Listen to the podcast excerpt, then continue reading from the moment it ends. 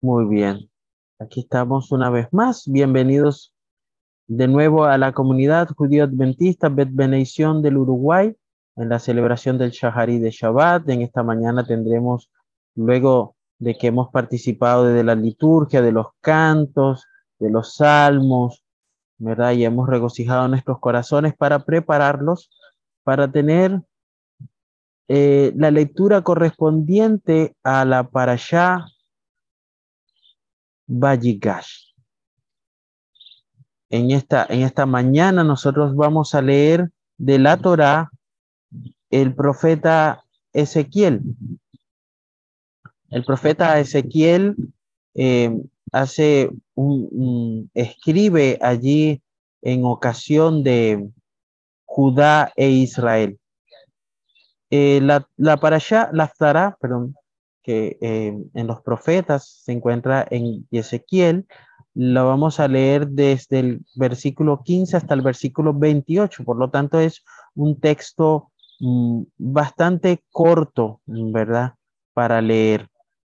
Mm, una de las cosas que estoy tratando de implementar para mi estudio personal es eh, en las mañanas, ¿verdad? Hacer lo que Yeshua hacía cuando se acercaba allí a la sinagoga como era su costumbre, como era la costumbre de esos tiempos, y era leer toda la, la, la, la tará, ¿verdad? En este caso uh, lo hacían las siete personas que subían a la bima para leer, y luego entonces se sentaban a discutir, a debatir.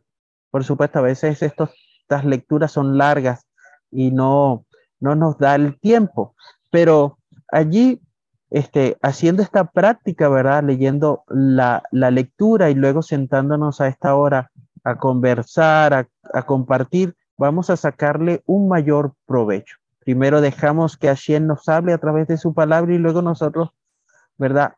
Compartimos lo aprendido.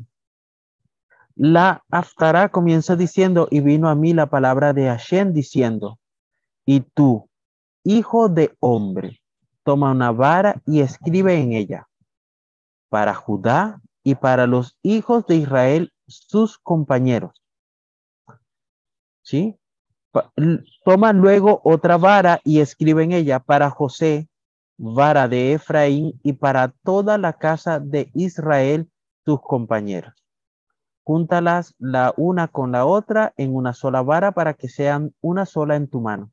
Y cuando los hijos de tu pueblo te hablen diciendo, ¿no nos explicarás qué quieres decir con esto? Diles, así dice el Señor Dios.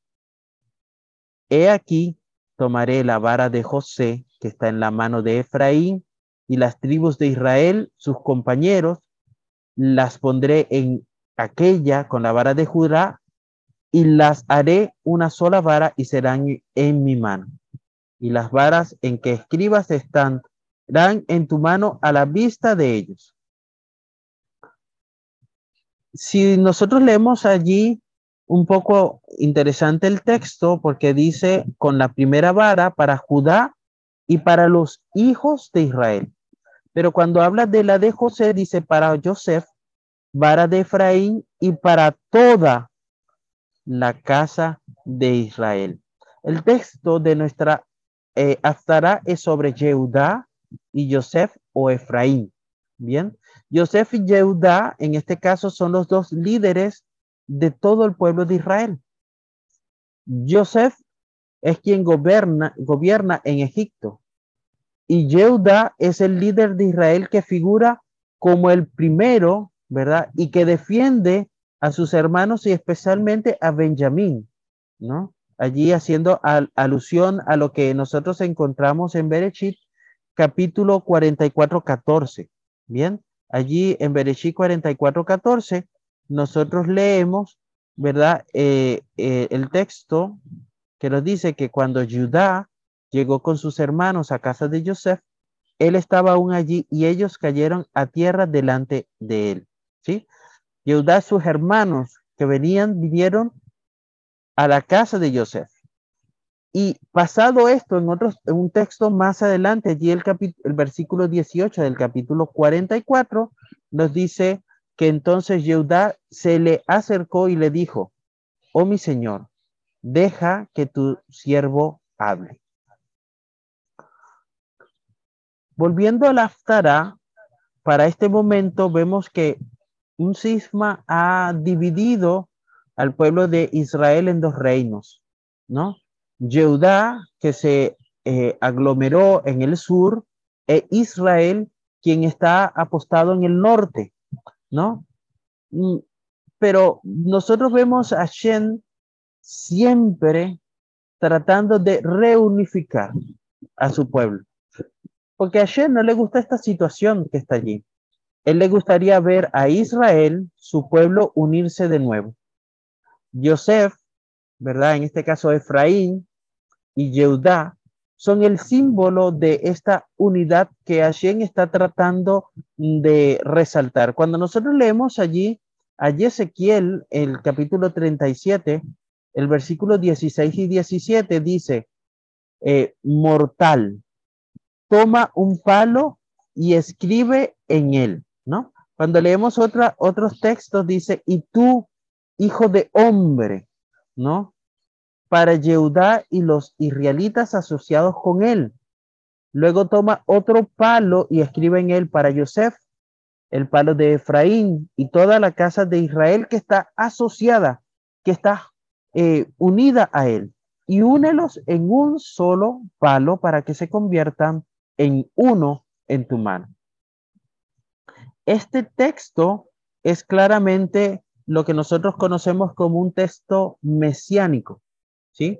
Por eso cuando nosotros leemos eh, y encontramos en otros comentaristas de la Torá y de la Haftará, hemos visto que em, estos comentaristas dicen que Yehudá como representante de Israel y ven por otro lado a Yosef o Efraín como representante de la Keilah, de la iglesia del Mashiach. En términos generales, la comunidad que acepta la visión de eh, la resurrección, ¿verdad? Algo que es difícil de creer, ¿no? Debe aceptar esta visión que aparece en Ezequiel del futuro glorioso para el pueblo de Israel y la iglesia, la Keilah. ¿Sí? Cuando nosotros leemos allí en la carta que el rabino Shaul le escribe a los romanos, en Romanos 11, en ese capítulo, nos habla de que son dos ramos, dos ramas, perdón, del mismo árbol, ¿no? Presentadas aquí.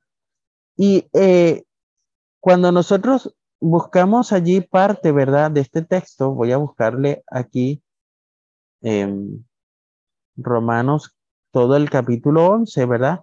Nos habla a ese remanente de Israel que se espera exista ah, para la venida de Yeshua por segunda vez. Dijo entonces, ¿acaso ha desechado a Shen a su pueblo? De ninguna manera, porque yo también soy israelita, descendiente de Abraham, de la tribu de Benjamín. Hashem no ha desechado a su pueblo, el cual conoció con anterioridad. ¿Sí? Así comienza allí esta sección. Y a partir de el versículo 11 del capítulo 11, ¿verdad? Habla acerca de aquellos, ¿verdad? Que son, se han agregado a la Keilah de Yeshua y también son partícipe de esta salvación. Por eso el deseo de Hashem, el deseo es unir a su pueblo, ¿no? Al pueblo de que tiene o cumple las mis votos, mandamientos, ¿verdad? Y al pueblo de Yeshua HaMashiach.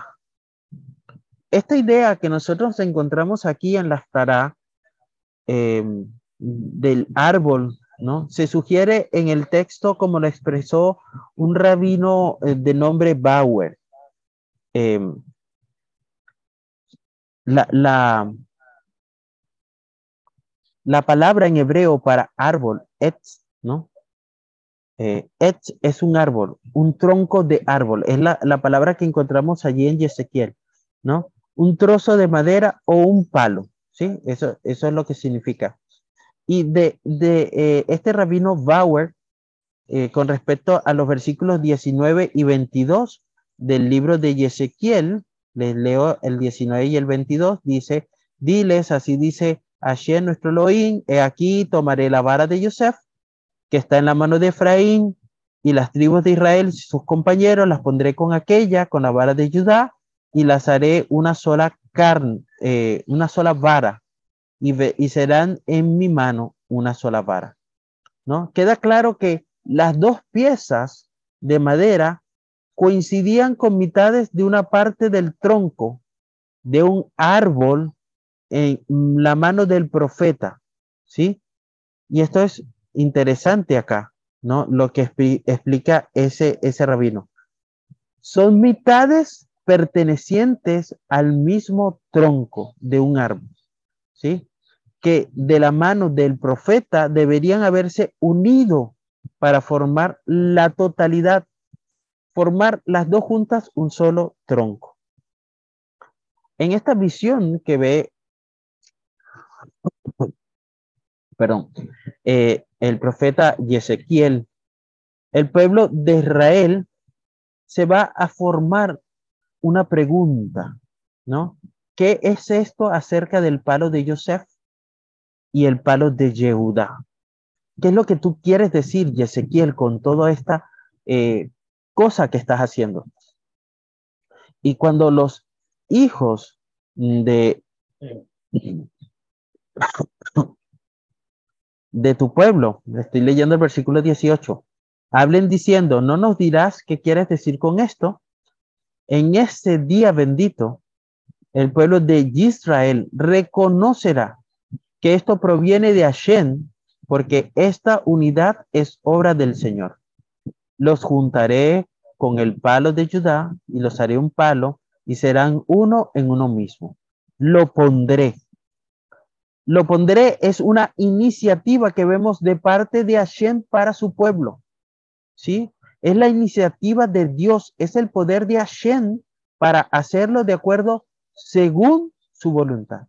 Es decir, estos Pablos que vemos allí en el versículo 20 de Ezequiel, capítulo 37, en los que escribes entrarán en tu mano ante sus ojos. Mira que nosotros estamos aquí con una misión en la cual queremos hacer amistad con el pueblo judío. Y esta amistad que nos lleva a, a mostrarles, ¿verdad? Esta maravillosa verdad de Yeshua HaMashiach, nuestro Mashiach ben Joseph y Mashiach ben David. Pero una de las cosas que va a ser impresionante no solamente es que ellos van a permitirnos agregarnos, ¿verdad? O aceptarnos como parte de su pueblo, sino que ellos también se van a ver como parte, nos van a ver como unidad, nos van a ver como, como, como una solo, ¿no? nosotros pudiéramos decir que estamos viendo hoy tal vez el inicio de esa promesa. Pudiéramos nosotros asegurar que nuestra misión de hacer eh, una amistad con el pueblo judío se está cumpliendo. El versículo 21 de Ezequiel 37 habla sobre la reunión de Israel en la tierra, ¿no? Dice allí, entonces diles, así dice Hashem Elohim, He aquí, llevaré a Benei Israel de entre las naciones a donde han ido. Los reuniré de todos lados y los traeré a su propia tierra. Mira, Ezequiel 17:21 está premonizando algo que comenzó en el siglo XIX, se fortaleció en el siglo XX y continúa hoy en el siglo XXI. Algunos comentaristas han visto en esta reunión el regreso del pueblo de Israel de Babilonia a su tierra. Sí, lo, lo, asocian a ese periodo de la historia del pueblo de Israel. Pero es difícil ajustar lo que sucedió en ese momento con este texto, porque Efraín o las tribus de Israel, o Efraín o las tribus del norte específicamente, no se reunieron con Yehudá o el pueblo judío del sur.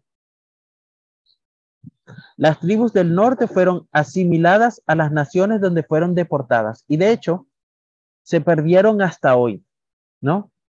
Eh, hoy tomar este texto literalmente reuniendo a judíos con los descendientes de las diez tribus tienen más sentido, ¿no?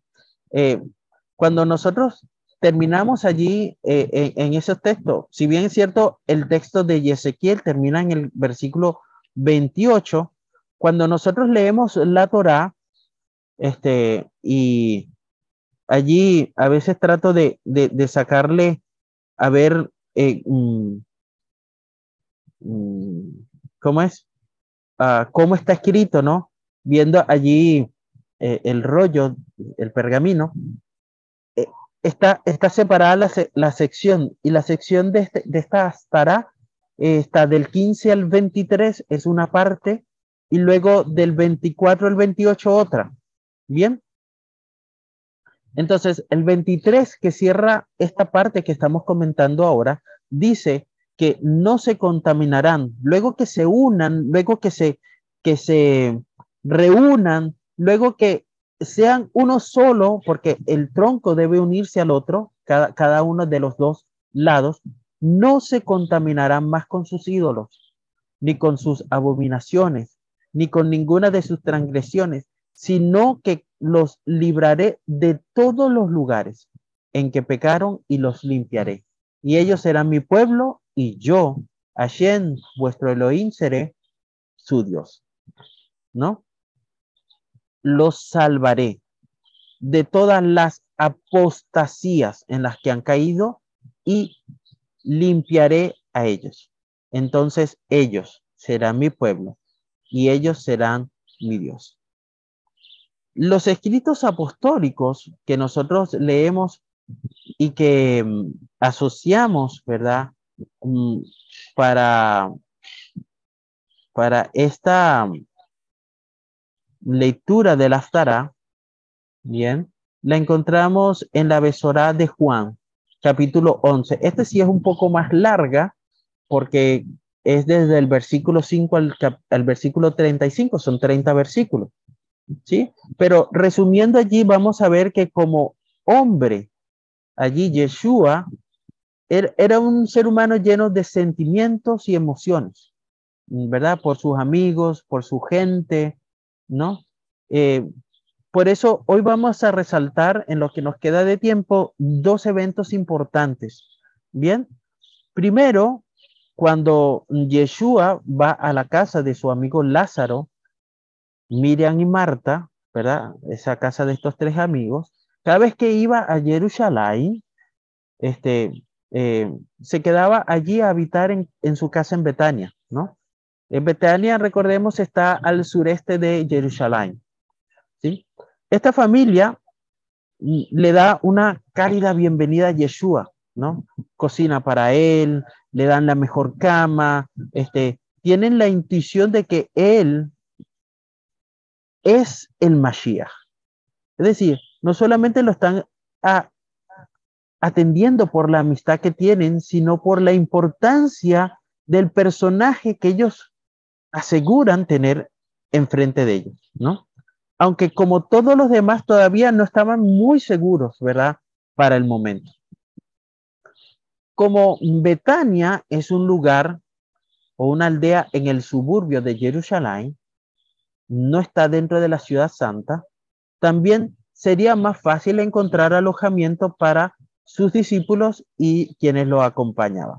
Recordemos que muchas de las veces que Yeshua va y se acerca a Jerusalén también son eh, momentos de festividades donde este, mm, había muchos eh, judíos, ¿verdad? Que estaban en la diáspora que se reunían allí. Mientras Yeshua está en Galilea, esta familia, ¿verdad? Es conmovida por una gran pena. Recordamos el episodio en el cual allí en este capítulo 11 de, de la besora de Juan, habla cuando muere su hermano Lázaro, ¿no? Lázaro enferma, esa enfermedad lo lleva a la muerte. Y las hermanas sabían esto, ¿no? envían un mensajero a Yeshua, ¿no? Dice allí el versículo 11.5, entonces las hermanas le envían una palabra a Yeshua diciéndole, maestro, la persona que amas, aquel que tú amas está enfermo. Y la actitud de Yeshua puede ser extraña, no para nosotros hoy que conocemos el resto de la historia, sino para los que estaban allí alrededor que también escucharon el mensaje que María y Marta habían enviado a Yeshua. Incluso él tenía un amor especial por ellos, ¿no? Como lo dijo en su besora, Yeshua amaba a Marta, a su hermana y a Lázaro. Yeshua espera aquí en este lugar donde está, en Betania.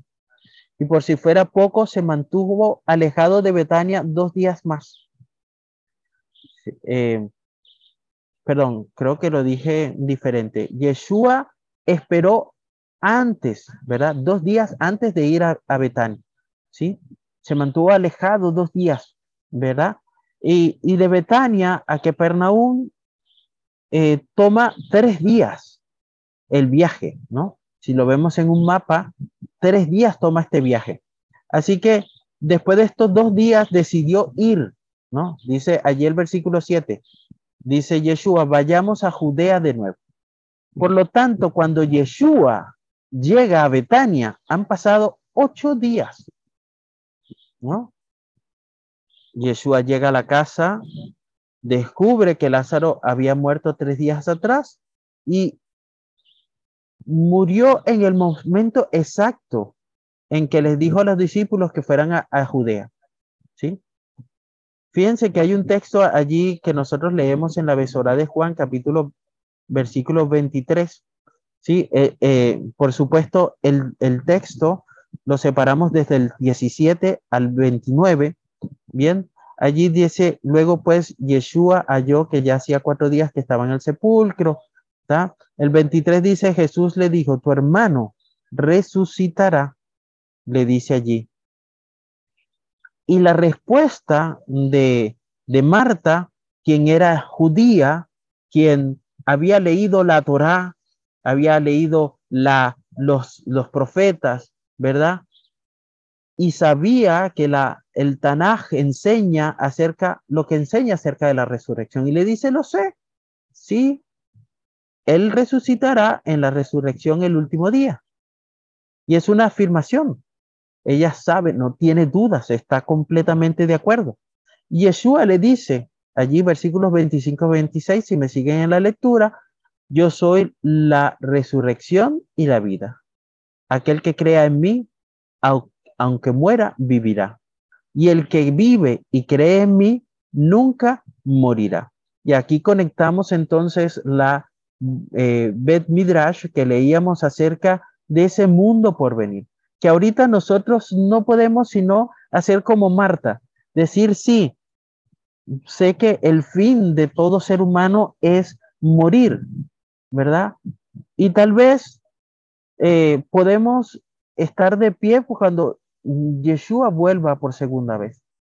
Pero aún así estaremos en un cuerpo incorruptible, eh, mortal, ¿sí? Para que nosotros podamos vivir y, eh, eh, probar de, esta, de, esta, de, esto nuevo, tenemos que ser transformados, pero tenemos que salir de esta, de este lugar para ser transformados, ¿verdad? Y poder entonces pasar a eso. Pero mientras estamos aquí, estamos como Marta, ¿verdad? Pero algo importante, porque a veces pareciera que nos centramos en que Marta y María no tenían fe, pero vemos que están llenas de fe, pero también mantienen esa confianza en, en Hashem y en Yeshua, ¿no? Y, y su fe se expresa antes de la declaración de Yeshua. Es decir, Yeshua dice, tu hermano va a resucitar y ella no espera a que Yeshua le explique cuándo, cómo o dónde. Ella enseguida dice, sí, yo sé que él va a resucitar. ¿No? Y agregó a las palabras de Yeshua, sí, creo que tú eres el Mashiach, el Hijo de Dios que viene al mundo. ¿Te has visto ese texto tan maravilloso? Marta le contesta a partir del versículo 24, yo sé que resucitará en la resurrección en el día final. Yeshua le dice, yo soy la resurrección y la vida, el que cree en mí, aunque muera, vivirá. Y todo el que vive y cree en mí, no morirá jamás. ¿Crees esto? Ella le dijo, sí, Señor, yo he creído que tú eres el Mashiach, el Hijo de Dios, el que viene al mundo, ¿no? Esto es una demostración sin ecuación, ecuanón de una gran fe. Esta familia estaba llena de confianza en la resurrección, en que un día Yeshua HaMashiach nos dará vida de nuevo, no solo en esta vida terrenal, sino en la vida futura en el reino de Hashem. Por eso hacía mención esta parte del Bet Midrash, porque nosotros tenemos que ser hechos de nuevo. También, así como la nueva Jerusalén ha sido hecha de nuevo, nosotros también. Y la convicción de Marta y de Miriam fue más precisa. Ella decía, sí, el último día, es decir, después del fin del mundo, después de la venida del Mashiach, el último día, ese día será la resurrección. Ese día, a partir de ese día, nosotros podemos decir que viviremos para siempre con el Mashiach.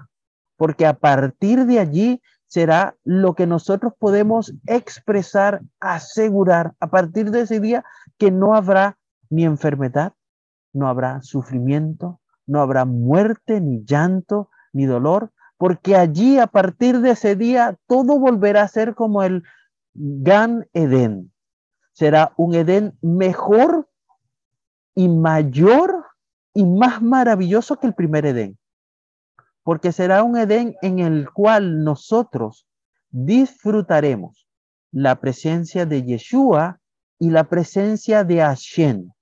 Un Edén donde disfrutaremos la presencia de nuestros familiares y amigos. Cuando Yeshua confirma, confirmó que debía creer en él, ¿verdad?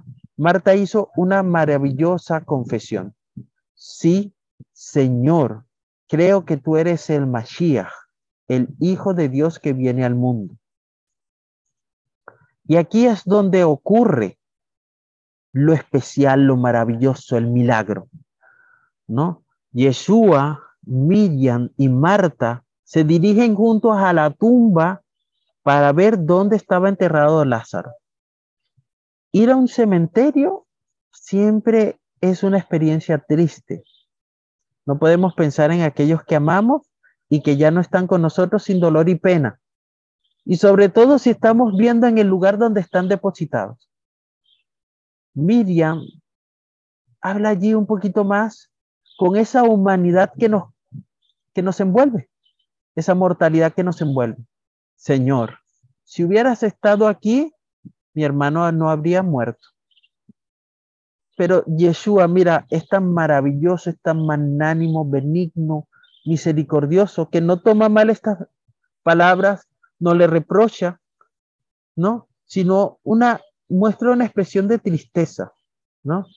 Y es por eso la reacción emotiva de Yeshua es comprensible. Cuando Yeshua la vio llorar y los judíos que vinieron con ella llorando, él estaba profundamente perturbado en espíritu y él mismo estaba agitado. ¿Dónde lo has puesto? preguntó. Ven y mira, maestro, le dicen. Y viene la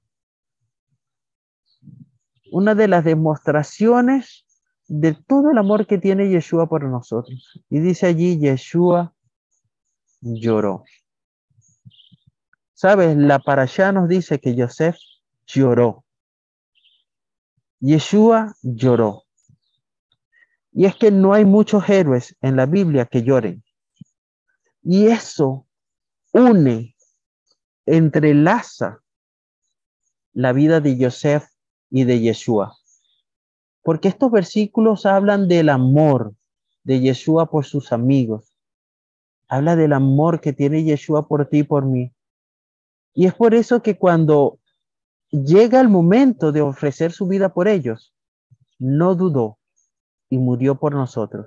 Sin embargo, Yeshua tuvo todo este amor que es para nosotros incomprensible, no solo por sus amigos, sino también por su gente. Y en consecuencia, lo hizo por ti y lo hizo mm, por mí. Qué maravilloso amor.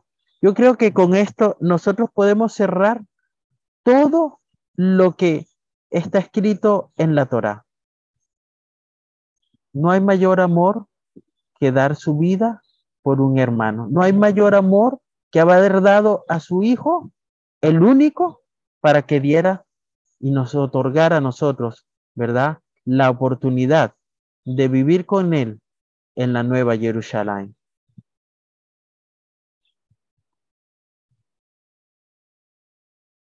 Cerramos con una historia para que podamos eh, profundizar en esto. Un joven estudia durante muchos años en una academia dirigida por un gran sabio. Un día, este joven decide que ya es suficiente y que es oportunidad de salir y buscar fortuna, de poner en práctica todos los conocimientos que junto a este sabio aprendió. Se despide de su mentor, que le ha enseñado sabiduría durante tanto tiempo y se va. Pasan los años, pasa el tiempo y un hombre de mediana edad llega a visitar al sabio.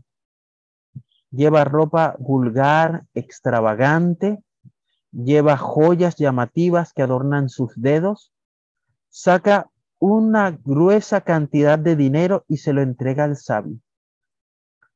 Esto es para su academia, le dice orgulloso esta persona. Maestro, puede que no me recuerdes, pero yo era tu alumno hace años. He vuelto con una gran fortuna en el circo y he decidido darle algo a mi alma mater.